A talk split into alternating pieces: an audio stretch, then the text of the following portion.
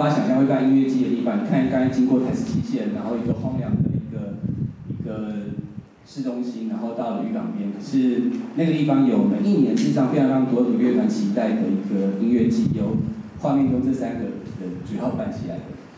那我们也是因为这样子认识了这个地方。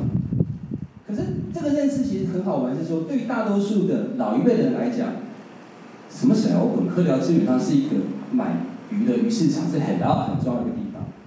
那所以当我们在面对不同年纪的人在谈科聊的时候，就看到他们中间一个很很微妙、很有趣的差异。那可是我们之所以去科聊，并不是因为出于这种对于这种差异的好奇，完全是被一个研究计划、被一个课程计划给逼的，就像这门课属于某某无边界大学。我们当时所进行的一个课程计划叫做海洋生物资源永续发展。那这门课要讨论什么？这个课程现在讨论东西说，所有的渔业，包括台湾，基本上要面对过鱼的问题。过度捕捞这件事情，不管是对远洋渔业也好，对于沿近海渔业也好，它都是非常严重的问题。那当海里面没有鱼之后，比方说邵广老师告诉我们，你剩下你剩下水母可以吃了，那于是大家就很担心，想说那我我们要怎么解决过鱼这件事情？那当我们讨论过鱼的问题的时候，可能渔业专家开始发现说啊，我们不能只谈这个渔具啊、渔民啊，我们其实要谈更多的是社区的力量，社区怎么形成一个自治力量？大家大家去呃决定说我们不要。捕捞太多的鱼，我们怎么去维持这个物种的繁衍？这样子，于是他们就找了管院的老师，找了社会系老师，带他走了这样的课程。然后在那个时候，我们可是你需要一个地方去观察实际的渔业的运作。那高雄什么不多，就是鱼港很多啊。我们就从南到北看了一圈之后，后来决定说，那我们就挑鹅寮去做这样的事情。为什么挑鹅寮？是因为鹅寮事实上它某种程度上它反映了。高雄在发展上面的一些困境，具体而为的反映这样的困境。你看画面中哦，黄色地方就鹅寮，那它位在地方刚好就是洋流交汇的地方，所以在鹅寮的外海，它实际上就有个非常丰富的一个渔场。然后在它旁边有一个高雄很重要的云中港湿地。那之所以远东港湿地会保留下来，是因为过去是左营军港的管制区。那鹅寮的居民呢？他们过去住在左营军港，住在这边，那是叫桃园港，住在这边。可是，在日据时代，日本要建南方大港的时候，就把鹅寮要求迁村。于是，后来有些人往南搬，搬到鼓山，或者更南搬到哈马星。那有些人就搬到鹅寮的现在这个位置。那所以对他们来讲，他们会觉得说，我们曾经有个家。可这个看起来你很好的地方，大家有没有看到画面右边有有四个字？工业园区。因为工工业园区在那个地方，所以，比方说非常知名的日月光，就会把它的工业污水直接排进鹅寮的渔场。那这个是鹅寮面临的困境，这是高雄面临的困境。那更不要讲说，等到一九九年之后，大乌鱼都不在南下，在可能在福建沿海就被中国渔民捕捞完毕之后。乌鱼不见了，那鹅寮渔民过去赖以为生，一个最重要是经济收入上就没有。那他们事实上是在将面临这样的问题的情况下去讨论转型这件事情。那这些这个问题，渔业跟工业污染这样冲突矛盾的东西，是告诉所有的渔港都在面对的问题。所以我们那时候就因为这样原因，我们挑了鹅寮。然后我们我跟几个呃海事所的老师，还有管院老师，我们就去了鹅寮。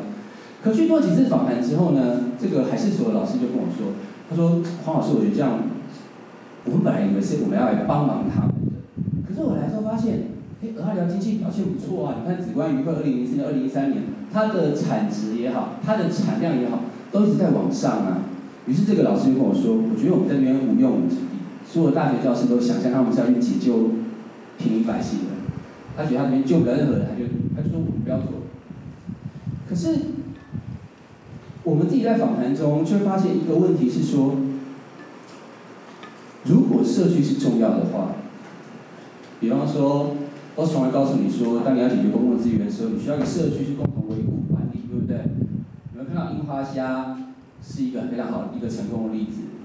你会看到黑尾鱼可能是个相对失败例子，来形成国际社群。那可是，在俄亥俄的过程里面，我们却你会却一直想的东西是说，我们有时候想象说，一个渔村之所以可以成功的转型，是因为它应该要有一个坚实的或者强有力的社区。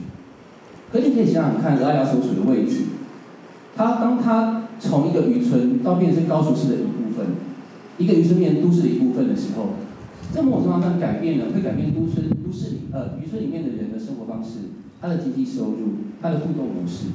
那这样这样的情况之下，我们还能够说俄亥俄人活在同一个社区吗？那如果俄亥俄人没有活在同一个社区的话，前面我们说，我希望透过社区的力量，去达到某一种对公共资源的共治，那样的情况怎么可能出现？所以对我来讲，今天等一下要跟各位说的，没有什么太复杂繁琐的理论，它就只是一个故事，一个关于这个渔村怎么聚在一起，怎么分散，然后我们怎么去发现他们的这样一个故事。那你如果去问俄亥俄的人，什么东西能够代表俄亥俄？所有的都告诉你，乌鱼。所以你今天如果去俄亥俄，你在呃台十七湾进去，通常没多久，你就会看到一个乌鱼文化馆，然后你会看到这个渔会道前面有一个很多跟乌鱼有关的各式各样的标志这样子，然后每年可能都会办乌鱼文化节之类的，他会告诉你乌鱼跟地方的认同有非常非常强烈的关系。好，那个关系到底是什么呢？就是乌鱼，就是养殖的。那各位看到乌鱼超超级大只，非常非常大。那捕乌鱼这样的事情，大概从一六二四年就开始有记录了，就荷荷兰荷治时期代就有记录。我那个时候主要捕乌的船呢，它都是从闽南来的，从金门、从福州、从厦门来。那来之前，他们必须缴纳一定的税给东给给东印公司。那这样子，他能够才能够捕鱼，然后再带回哦，带回福建，带回厦门去贩售。这样的一个方式，鱼税啊、乌鱼起这样的方式，到了明郑还有清朝就一直沿用下来。所以你要先缴一定的钱，有乌鱼期才能够出海去捕捞。那那个时候捕捞方式基本上是像这样子，他们是叫做叫做乌场，就是说有大概八艘的竹筏，然后圈一个网。那乌鱼呢是洄游性的鱼类，它会洄游游游，它会游到岸边吃的东西，然后再回去。然后呢，他们就会把它围起来。然后在当中有一个有一艘船就负责赶那个乌鱼，把它往最深的袋子里面赶，让它跑掉。所以各位可以想想看，在这里面一次出去二十四个人，有八艘船，所以你必须要有很好的协调能力。然后最重要的是，你还必须，比方说你之间中间要有一定的默契，你需要长时间的合作。所以这个东西基本上这样的语法。它当然跟整个科寮特有的呃地方的社会关系网络是紧紧的绑在一起。那日治时代之后，日本人来了，他们觉得说，哎，乌鱼这个东西不错啊，经济产量很好啊，非常呃是个高经济作物啊。可是台湾人做乌鱼子的技术太差了，没办法做到像我们这个长期还可以送到宫内省给天皇享用。于是，在一八六九、一八九六年的时候，他们就找了长崎的技师，特别到台湾，从北到南教大家怎么做各式各样的鱼子。那么很好玩，长崎的是从明代的时候，他们去跟中国人学的，然后他们现在再过来教。那所以大概从那个时候开始，新竹以南有古乌鱼的地方，大概大家都开始学会怎么去制作乌鱼子。那等到了一九二零年代的时候，日本说：“哎，你们都用竹筏，竹筏捕实在是太慢了。”他开始想要去推广这种金属网，用动力船，两艘大船，刚刚是八艘小船，对不对？现在两艘大船，然后去把它围起来，围起来之后，一样有一个竹筏去赶乌鱼。可是这样子捕捞范围比较大，你一次的量也比较多。然后我们最早是在苏澳那边开始做。做这样的实验，可是对当时大多数的台湾渔民来讲，动力船实在是太贵了，他没有钱去买船也好，或者更别讲之后的燃料也好，所以一九二八年的时候，虽然在苏州开始做这样的实验，然后到处要去推广，可是其实接受度并没有那么的高。所以当时大多数的在科寮这边的渔民呢，他们还是用我们刚才所提到的呃用那个乌场这样的方式来来抓乌鱼。那他们怎么抓呢？好，这是科寮。那各位要知道，在那个时候科寮的渔港大概是一九七八年才建成的，所以在这之前是没有渔港，这边整片都是沙滩。所以他们那时候会在沙滩上呢，盖一个叫做长阿寮的一个小小的、小小的屋子，二十四个人就住在那个长阿寮里面，然后随时要出去观察乌鱼来的。如果有人发现有鱼讯的话，然后就该冲去捕鱼，你们可以赶快上船，然后船是上停在停在海上，好大冲去，先搭小船上船吧，然后出去。然后捕完鱼之后，船上的人如果今天是丰收，他会挂一个旗子，会告诉你说，我们捕到很多的鱼，丰收回来这样子。然后回来之后呢，再拍卖，然后拆账。所以是这样的一个捕捞方式。所以你可以想象当时的海岸线上的地景是一个又一个这样子小小的长阿寮，然后上面的竹筏，附近可能还有养蚵啊、养殖渔业什么的。好那，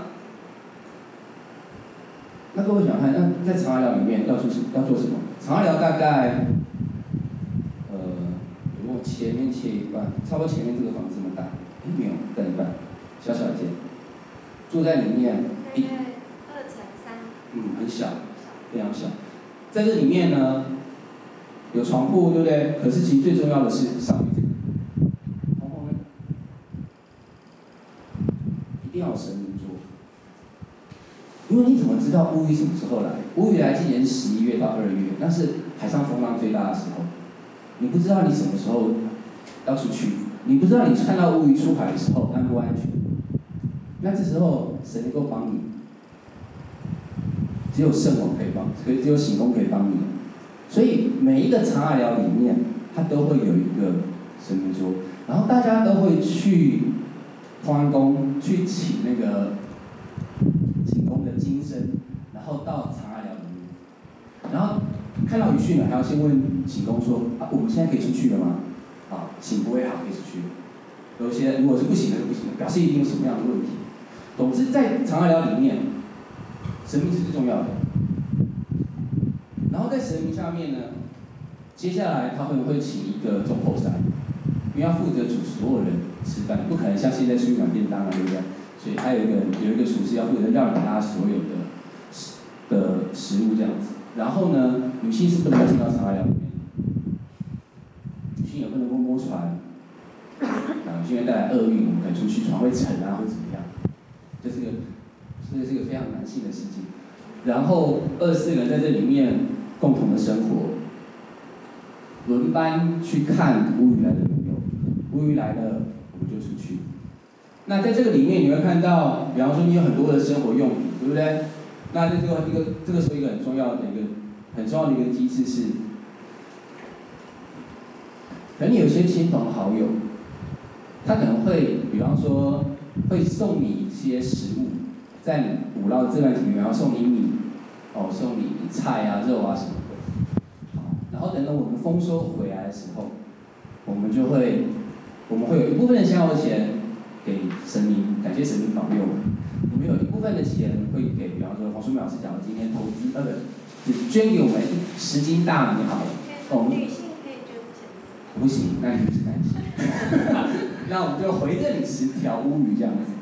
OK，那这东西就叫天才，听起来说因为你帮助我们，那可是换个角度想，很像投资，我先看出哪一组比较会捕乌鱼这样。好，所以这是长阿寮里面的。的生活，它非常有趣，呈现一个特殊的地景跟一个一群人在里面生活的方式。那你可以想想看，在这里面，什么样的会住在一起？通常就会是亲戚，通常会是邻居，很少会是陌生人。或者反过来讲，正是可能你要培养长时间的默契，所以可能从陌生人会变成朋友，一年每一年每一年，大家一起合作这样子。那对他们来讲，乌鱼之所以重要是。那三个月的收入可以超过你一整年的收入，所以所有人都在等那三个月的乌鱼的时间。可是到一九六零年代之后，金卓网开始盛行了，渔民开始有钱去买这种动力船，然后前面看那个乌场，它就开始逐渐的没落。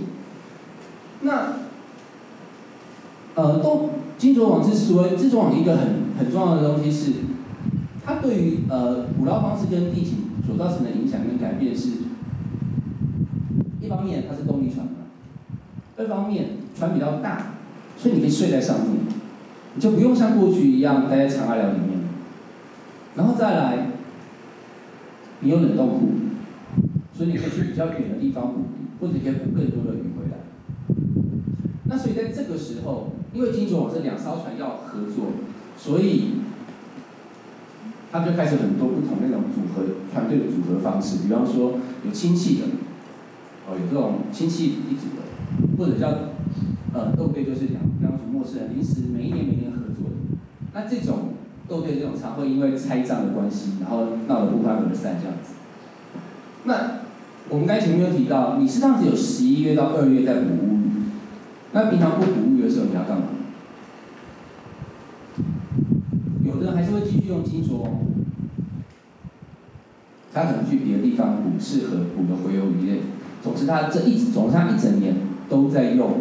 金卓网，那有的渔民可能就觉得说，干嘛嘞？我又我又没有要捕乌鱼，然后动力往后面，从金卓网换成底拖很容很方便，就像大家玩乐高一样就好了。所以有的人可能是只有这三个月期间，他才会用金卓网，其他时间他们实际上都用拖网。好，那这个时候有些观察就会发现很微妙，就是说，如果你是常年用金卓网，你对技术上会比较纯熟。所以等到每年三个月乌鱼季的时候，你的捕捞的量，你可能会比那种平常在用拖网，接那三个月才开始换上金卓网来的来的熟练。那更不用讲说，如果你是亲戚所组成的船队的话，你的收入大概会就会比又是陌生人斗队，又平常用拖网的来的多很多。所以技术这个东西，它是要反映的，你能看到收入网会怎么去影响技术跟你的渔获表现这样子。那金卓网的盛行大概从一九六零年代开始，一直到一九八零年代、九零年代。到九零年代之后，就很少人在捕物语了，因为我们前面提到，你乌鱼开始被，比方说被呃福建、中国沿海渔民捕走了，然后再来是工业废水污染越来越严重，所以最后一艘金卓网，最后一组金网大概一九九八年的时候，就没有在作业。我们就不再去捕鱼，所以你可以看到，在基本上在两千年之前的这个乌鱼的环绕着乌鱼的地方是什么样子的？它当然是跟产值有关嘛，对不对？乌鱼子有很高的产值。然后你会看到沿海有这样的，我刚才提到长阿寮这样的海岸的地景。然后长阿寮里面有他请来的请功的的金身，所以它跟宗教有紧密。密的关联在一起，一直到九六年代金卓网出来之后，先是长阿寮不见，再来乌鱼不见，乌鱼不见之后呢，金卓网。你现在虽然去高雄沿海，你还是会看到乌鱼子，可都是要么就养殖的，要么就进口。然后你虽然看到现在在在科寮这个宗教力量好像还是很重要，然后什么东西的时候还是很重要，可是那个紧密的感觉已经没有像过去那么的明显。好，那这个东西基本上你就看到，当乌云不见之后，它对原来的地方认同造成什么样的影响？那这样的事情当然是一九九零年代之后还出现一个很剧烈的变化。那可是一个更重要的变化是。我们刚才前面提到，逃海很不容易，对不对？所以今天如果你父母亲是，如果你是船长的话，你会希望你的下一代上船吗？你更不会希望你现在在上船，你会希望他们去考公务员，他们去当老师，他们去工厂上班，他们不要上船，他们最好就不要上船。所以从九零代之后，在科寮渔业看到是金卓网不见了。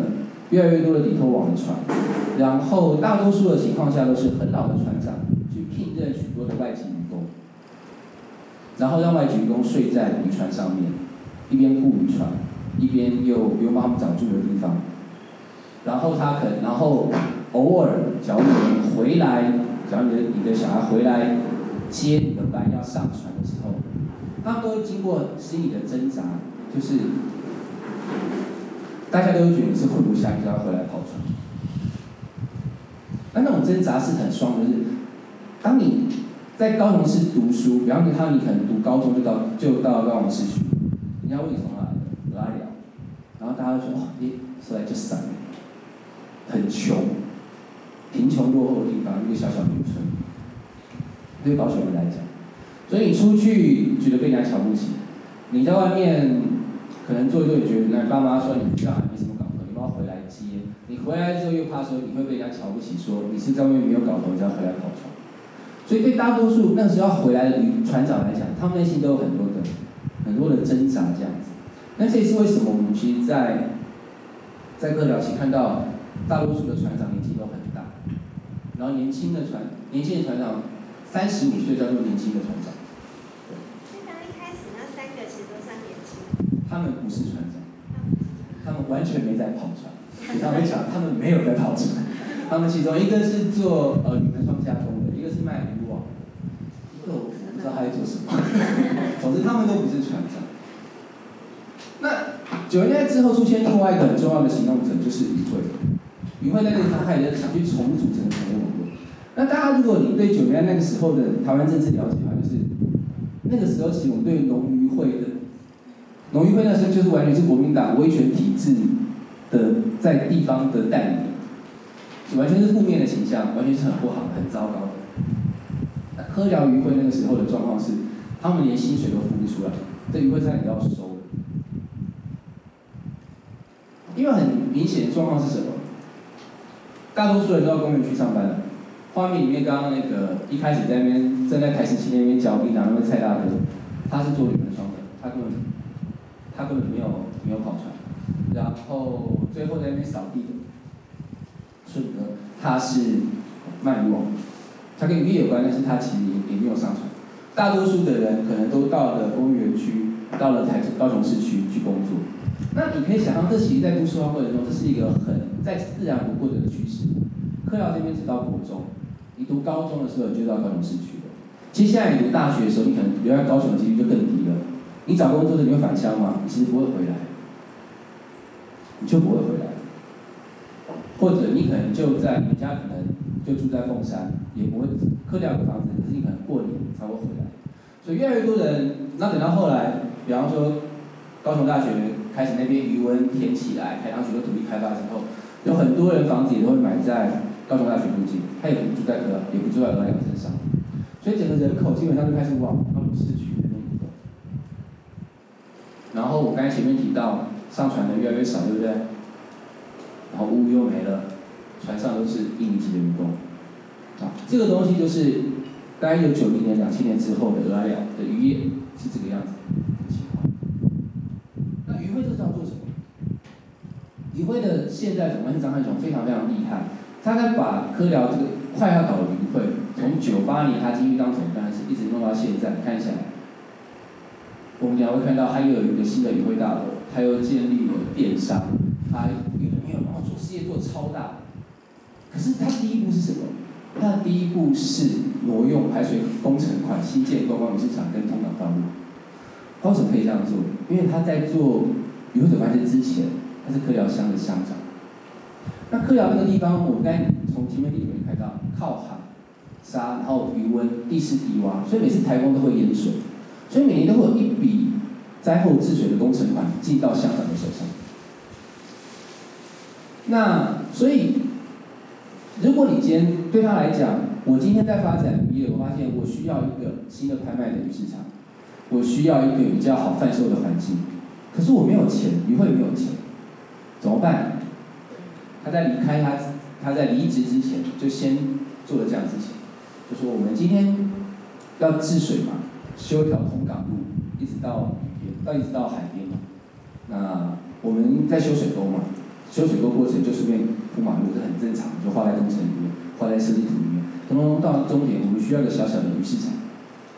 大概挪用十分之一数的这样的事情。所以首先他先建立一个观光鱼市场。那建立鱼市场之后，你要卖鱼，你需要有鱼啊，对不对？那各位知道，鱼会为什么那时候很穷？是因为渔民的产销方式跟农民是不一样的。农民产销方式基本上是固着于当地的，你可能种果树，你种稻米，就借由当地农会产销班去卖。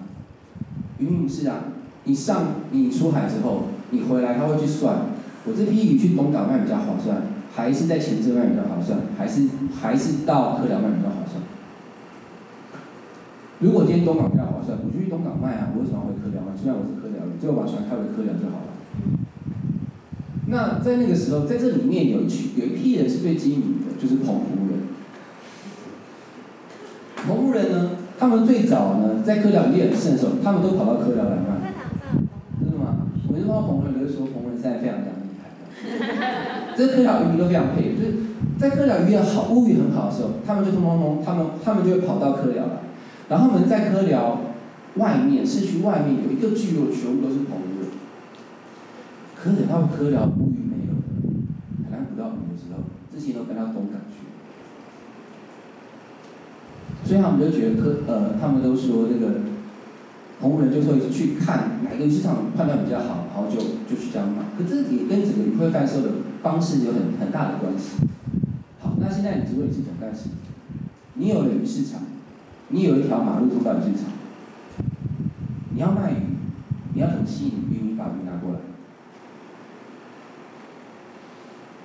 各位想想看，你要怎么把吸引他们把鱼弄过来？你没有物鱼可以卖了，你只有拖网捕上来的这些鱼，然后按照不同季节有不同，比方最近可能是最近是猪甲，你要怎么你要怎么吸引他们过来？他们可能觉得我拿去东港卖比较好吗？那时候高雄人都上八八，一下去就到东港，没有到蚵寮嘛？怎么办？如果蚵寮有人潮，就会有。对啊，可是没有人潮就是没有人卖啊。可是人潮不见得一定要从鱼市场开始，就是旁边的什么观光，反正也要有有人潮，自然就会。嗯，可是那个时候也没有任何的什么音乐季啊、活动啊，你刚才从里面看。蚵寮的道路都这样破破旧旧的，连漫画出租店都开不下去的地方，对不对？怎么办？我换个角度想，对渔民来讲，你的困扰会是什么？我今天用拖网拖过去，我什么鱼都都捞上来，对不对？我有一些鱼是可以卖的，可是有更多的鱼是什么？是下杂鱼。就是无以名之，长得超丑，没有人买的鱼。那下杂鱼过去都是用很低的价格卖给养殖业者，他们磨成做成鱼粉，然后去养各位吃的什么石目鱼啊、石斑鱼啊，去做鱼粉。好，那对那个时候，张总要做一件很冒险的事，他说：“我今天用一定的价格，我保证的价格去收你们的下杂鱼，你们都把下杂鱼卖给我。”那同时，那过去渔民判断是，我其实是从可以卖钓鱼这边来判断，我去哪里卖比较好，对不对？下杂鱼随便，下杂鱼价格波动随便。好，现在他们反过来说，我让你下杂鱼拉到一定的价格，当你要过来处理下杂鱼的时候，你的经济这些比较高单价的人就同时间会到蚵仔寮来。用这样的方式，我才有可以卖。所以，用保证价格收购下杂鱼之后，的确有越来越多的人就到了。蚵寮来卖，不管呃渔民回来，不管是蚵寮本地的渔民，或者是澎湖人，都回来。好，可是现在下一个问题来了，你手上有一堆鱼，你有卖得出去的漂亮的鱼，石斑啊，就这样，你有一批下杂鱼，请出来呢，你要怎么办？各位，你是张汉雄，你要怎么办？渔民来了。鱼也来了，超多，完全不知道怎么办，对不对？你要怎么办？想想看。他喊出这点子的时候，没有想过。啊？你说什么？当他喊出这个说法的时候，应该想，没想到。他有想到啊，可是我们在访问的时候发现他，他们有些东西，他其实你碰到问题再去再去解决啊，对啊。当时来的量有。超乎他的超乎他们的预期，所以他们被迫要做一件更冒险的事，又做成休闲食品。哎，很好吃哦，鹅寮很好吃啊。我虽然没去过鸽寮，但是吃过这个。很好吃啊，好不好？他就跟嘉义大学跟很多大学食品加工鸽寮是合作，就讨论怎么把这些下杂鱼呢做成好吃的各式各样的东西。所以他就从一个鱼市场，然后开始要很大的冷冻柜要收下来，然后要去跟外面的工厂签约要生产这些东西，可是又不能做很丑，他们开始要又开始有很多形象，要开始设计包装啊什么什么的，人家也是家红点设计 IF 好不好？不要小看人家。所以你看到这样，它是一步一步你要去解决这些问题，然后你就看到现在的鹅寮。好，那所以这个过程在慢慢慢慢做下来之后，然后接下来他们想做什么？他们觉得说，我要去告诉别人，鹅寮是不一样的，唤起人们记忆，好像单靠这些东西还不行。然后因为最重要的事情是。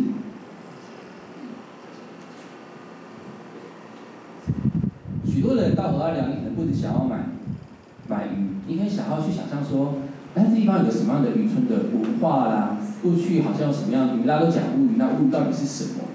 于是从九八年之后，渔会开始办所谓的乌鱼文化节。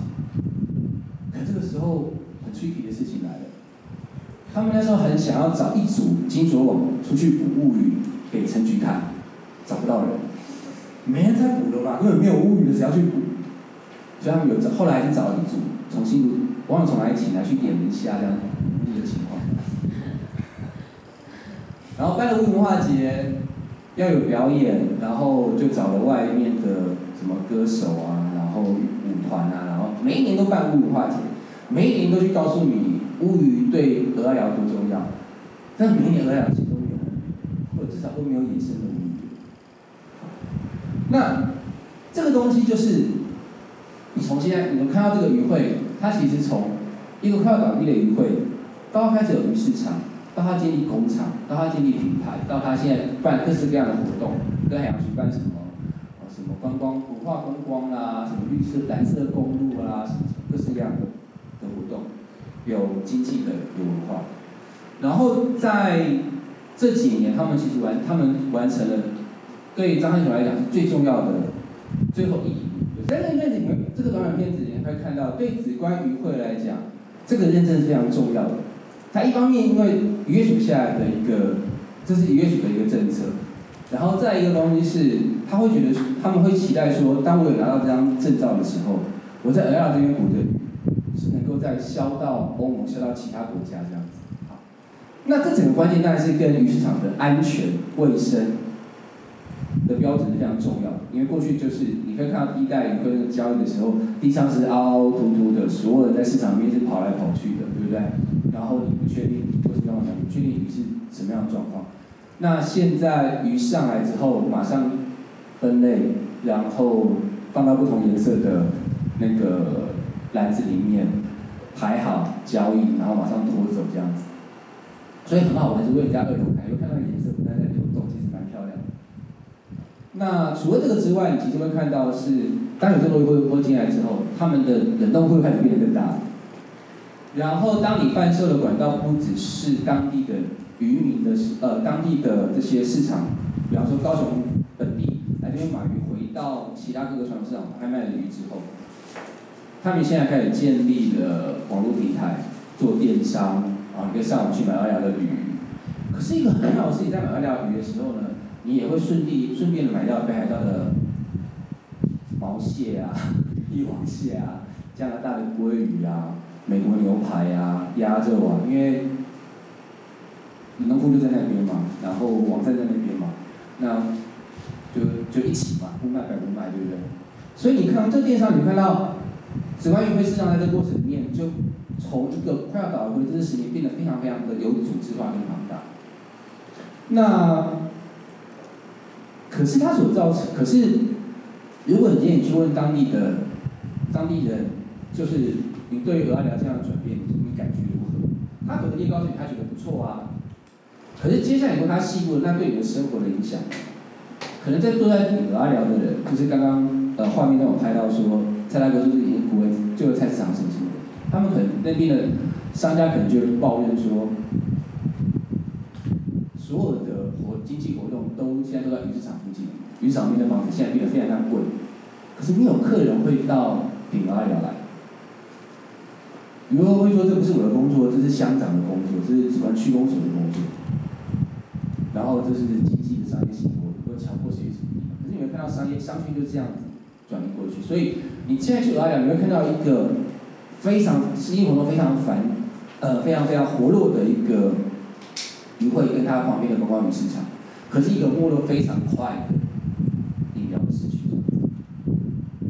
然后再来，你刚刚看到最后一群人排成 V 字形，然后喊要让世界看到鹅寮，对不对？你可以想象在这个过程里面，于会它会需要越来越多的员工做行销啊、谈 case 啊、贩售啊什么什么。可是人从哪里来？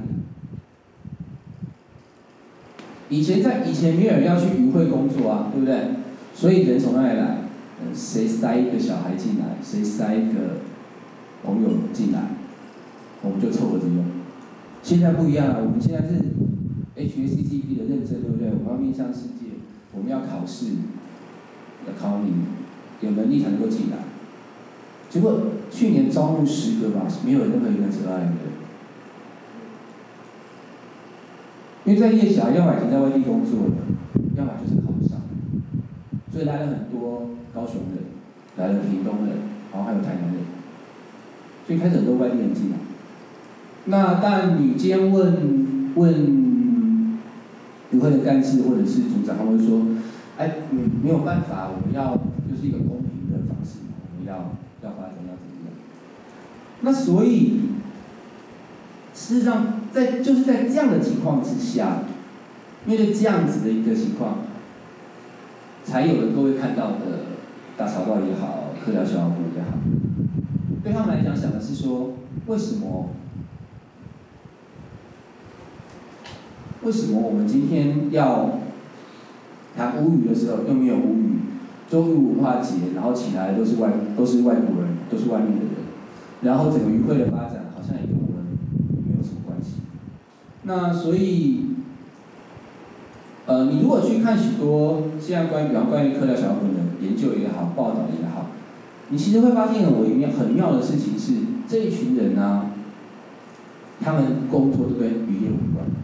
他们甚至也不是文史工作者，他们都是家长会前家长会会长，前什么什么，反正都是主要都是跟跟学校啦、跟什么有关系，跟跟商业活动有关系。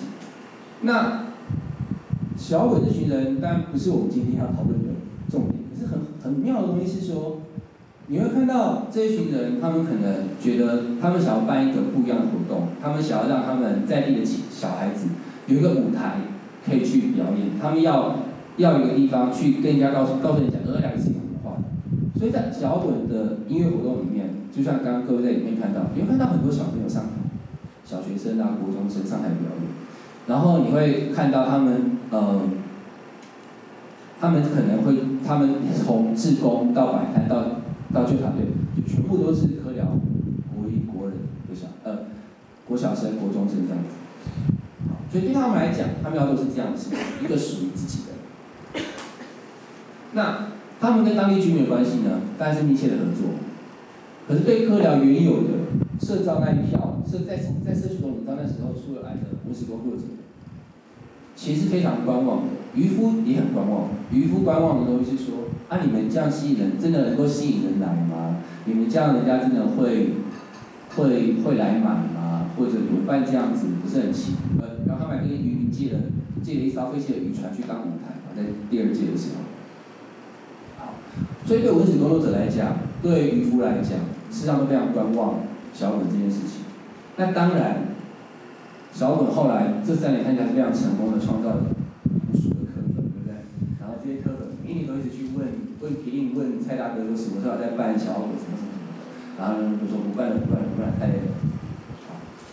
可是，在这个节庆式的小本外头，你不得不去看那个日常生活里面、日常经济里面的渔会，它事实上才是行塑整个科聊这个社区一个重要的行动者。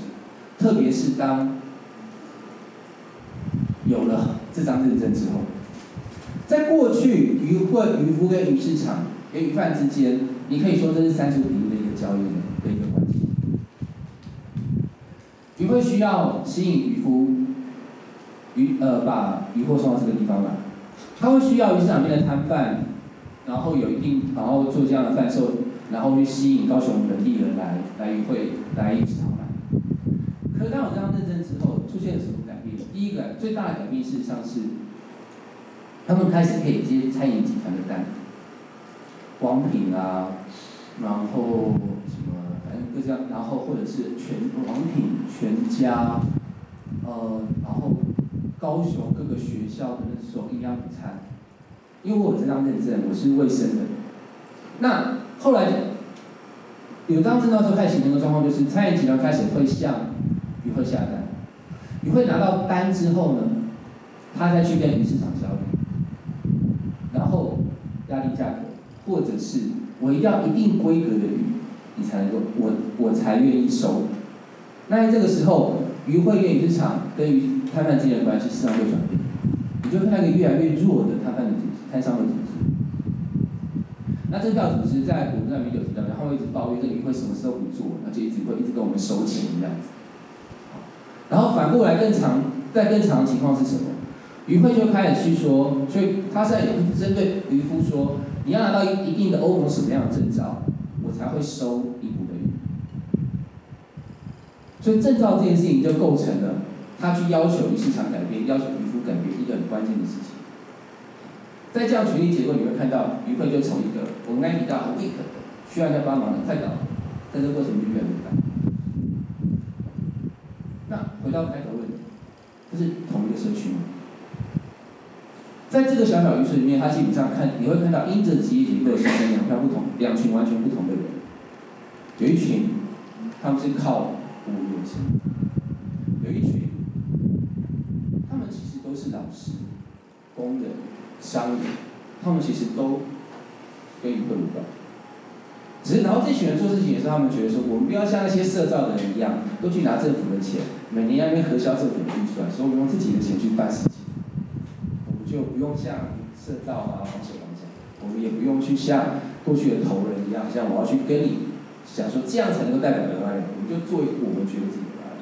所以你会看到在这社区里面看起来很成功，你仔细去看会出现很好玩的事情。我们过去是说，一个地方如果可以成功的话，是因为它有很坚实的社区动员，对不对？可是反过来在蚵仔会看到什么？因为这个地方成功，你反而更能够看到人们已经因着产业、因着生活习惯形成不同的。这个社区里面有不有这么多、这么多不同的人。那这些东西对我们这个课程来讲，一个很大的挑战跟提醒是，渔业署有非常非常多计划在谈复利渔村。富裕这里面一个很重要的，他会告诉你说，哦，渔业观光化啊，或者什么。或者什么文，或者要谈着文化资产啊，什么什么东西。所以我们会看到，在高以高雄来讲，我们会看到各式各样的渔渔村可能都在做类似的事情。比方说，他们不是奋发向上，就是前就是勇敢前进，各式各样的比赛。他们可能都会有彩绘渔村的，会找国中生、高中生、大学生去画渔村的墙，觉得我们彩绘一面墙画了皮卡丘之后，大家就会来。他们可能都会有新建的。渔港，然后可是没有传进来，比方说像新大港。那少数的渔村，比方说像八斗子，你可能会看到海科馆或者海大老师在那边合作，大家做出一些不同的东西。可大多数的渔村，事实上都面临失败跟失误，而大多数人都是，所以就会告诉你说，因为社区失去力量，因为人口老化，因为年轻人不回来。可是。就像我们刚刚呃前面所提到的，如果你仔细去看社区的运作的话，你其实会发现一件事情是：我们过去在谈社区的时候，我们会不会太看重的是人员之间的关系？我们其实没有看到的是这种非人的行动者怎么影响了整个社区的运作。比方说很多例子其实都会谈兰屿的飞鱼，怎么样组织兰屿的社区网络跟它的气象系统，对不对？然后当飞鱼从不能够卖到可以卖的时候，兰屿人怎么去？这些社会关系怎么样出现改变？那当然，渔业专家就是我们同一计划老师就说，呃，我们就他们现在的做法就是想要去让飞鱼变成可以养殖的，这样就有更多的经济收入。这样子，他们的想法是。当飞鱼可以养殖，有一定经济收入，他们就不用去捕野生的飞鱼，就可以保留野生的飞鱼，就可以保留他们的文化。他们带的逻辑大概是怎样？这样，好。那可是不管怎么讲，你其实会看到是，有一种可能是我们过去在谈社区网络的时候，我们真的很少在谈物这件事情，自然物这个东西怎么样牵扯的社区的认同，牵扯社区的网络组织、技术之类的。那。来一个飞鱼也好，而要的物也好，上面有很好的例子告诉你，你需要那个自然物在。除了自然物之外，另外一个很重要的观念是技术这件事情。我们刚才都沿路看到鹅寮这个地方语法的改变嘛，从无常到金卓网到现在的。那比方说这个，有人知道这是什么吗？芃灰啊，对，金山的芃灰啊。我们现在在谈技术的时候，比方说像行人出的讨海图里面会告诉你说十三种已经消失的语法，然后因为它已经消失了，所以我们在里面可能会谈说，哦，我们可能把它视为是一个社会文化，你要去保留它，对不对？可就像我们前面所讲的，这一些语法，它有它相对应要捕捉的语种，对不对？金卓网消失不是因为这个技术不好，是没有物语的。你同样的芃灰亚或者焚记网之所以现在被禁，是因为它对鱼群的伤害太大。你看这画面觉得很美，对不对？可是非常残忍，因为灯光一亮，然后说你跳下去，眼睛是爆开，所有的眼睛都是流血。没有自然物就不会有技术，没有自然物，没有技术就没有相对的社会网络。没有相对的社会网络，这个就是这个社所有的社区所以无法动起来，没有办法串起来的重要的原因。不是因为他没有人，不是因为他没有亲戚关系，不是因为他没有社会网络，不是因为他没有宗教信仰，不是，因为已经没有那个自然的在。于是在这个时候，你就会看到主导的，比方渔会也好，而且是用另外一套技术去把这个关系重新组织起来，用人工技术，用工厂，用认证，重新组织一个社会网络。重新组织一个社区，那 这些东西对当时我们的计划的提醒是说，于是我们其实会需要一个相对是什么？我们其实要去相对去想象说，物这个东西怎么去开启人跟人之间的关系？物这个东西怎么去让人重新组织起来？好比说，你有没有可能透过重新设计一个鱼货的包装，让人认识鱼，认识这个地方，认识季节，不同时期不同的。你在荷兰看到不同时期有不同的鱼，可是我们其实现在都认不得不同时期不同的鱼，对不对？我们都是鱼。我的小孩都讲，那是有眼睛的鱼跟没眼睛的鱼。有眼睛的鱼就是像恰当啦，怎么讲？这有眼睛，因为一买回来就一整只。没眼睛的鱼是什么？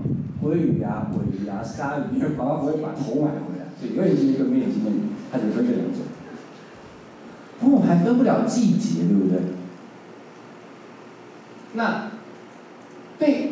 渔会来讲，虽然它有那个链，它有那样子的一个渔货贩售的，可是他的箱子，你跟他买东西寄来，永远就是一个白色的保丽龙，打开来里面有处理好的鱼，鱼脏都内脏去掉啦，然后鱼刺去去掉，因为现在台北人不太会吃整只鱼嘛，所以要清得很干净这样子。然后有做到更好的是，那个主角也会切到刚好适合一个孤单的中年男子放进口。不能够太大，标准化是刚好进那个小烤箱，非常妙。好，可是你适当可以通过包装可以说更多的事情，对不对？让人们对于鱼也好，对于这个地方有更多的年代、更多的关系产生。你说可以重新设计鱼市场啊，这个是在日本北陆的一建，他们把旧的鱼市场改建变成是，你可以在里面看到，比方说。以前去航去捕鱼的小渔船什么样子？怎么造的？渔网是什么样子？透过重新改建这样的鱼市场，去让人们跟这个地方产生关系。那你可以想看，我可能在买这个鱼，一样是电商哦，一样寄到你家，然后你可能会想，我想知道它从哪里来，对不对？所以你可能就会去这样的地方。好，那当然在科寮在建鱼市场，科寮在弄新的鱼市场的时候，这些这是没有什么经济效益嘛，所以当然不会存在，就是全部最好全部都是摊的。可是不管重新设计鱼货的包装也好，不管重新设计鱼市场也好，它其实回到一个最重要的关键是，你要重新建立一个社区自治型的渔业。这个社区自治型渔业不只是谈社区里面的人觉得这个是对我们来讲重要的产业，它也包括社区外面的消费者，更大的社群要支持这样的社区去运作。因为我想知道不同季节的鱼，我想要知道以前的鱼市场，我对这种很好奇，我想要是这个社区这样子持续的走下去。这些东西都是让物重新回到这个网络里面来，而这些东西也是为什么我们看到小组会兴奋的原因，是因为你重新看到一个音乐祭这样的一个技术组装物，它怎么把所有人重新再兜起来。音乐祭可以这样做，那其实你在音乐上更可以做这样的事情。我们那时候是这样想的，那不过当然后来没有再继续做下去，因为计划没有拿到，我甚至就不会做。那可是这些东西对我来讲，这个计划大概在去年结束了。我们大概跟社会系的学生花了两年时间投在这个地方，他们不断的跟去访问渔长啊，不是渔长，船长啊，渔民啊，然后渔会的总干事啊，然后地方社区营造的人，大家其实都在思，大家可能都在想的是。你要怎么帮助？你想去多做一点什么？想多认识一些这个地方，而这些在这个过程里面，事实上对我们最大或者最重要的提醒，其实是社区从来都不去，不是社区。我们讲政治动员的时候，我们常常都是因为这个社区怎么样，所以它政治是怎么样；因为这个社区怎么样，所以它动员气氛怎么样。可是其实不是，社区没有预设政治，是在政治动员的过程里面，你重新形塑的社区。这个东西是我们在小滚里面，在我们在渔会的动作里面所发现到的事情。不要再去预设渔村就该有什么样的社区网络，你要应该是通过你的行动重新去发现它。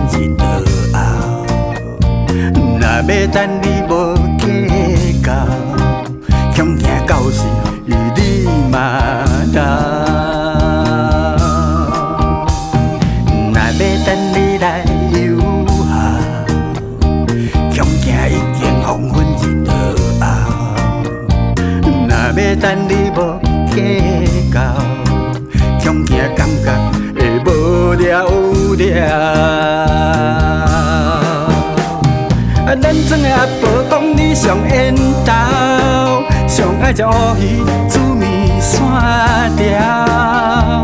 美国的生活敢会较无聊？为什么遐久无转来学仔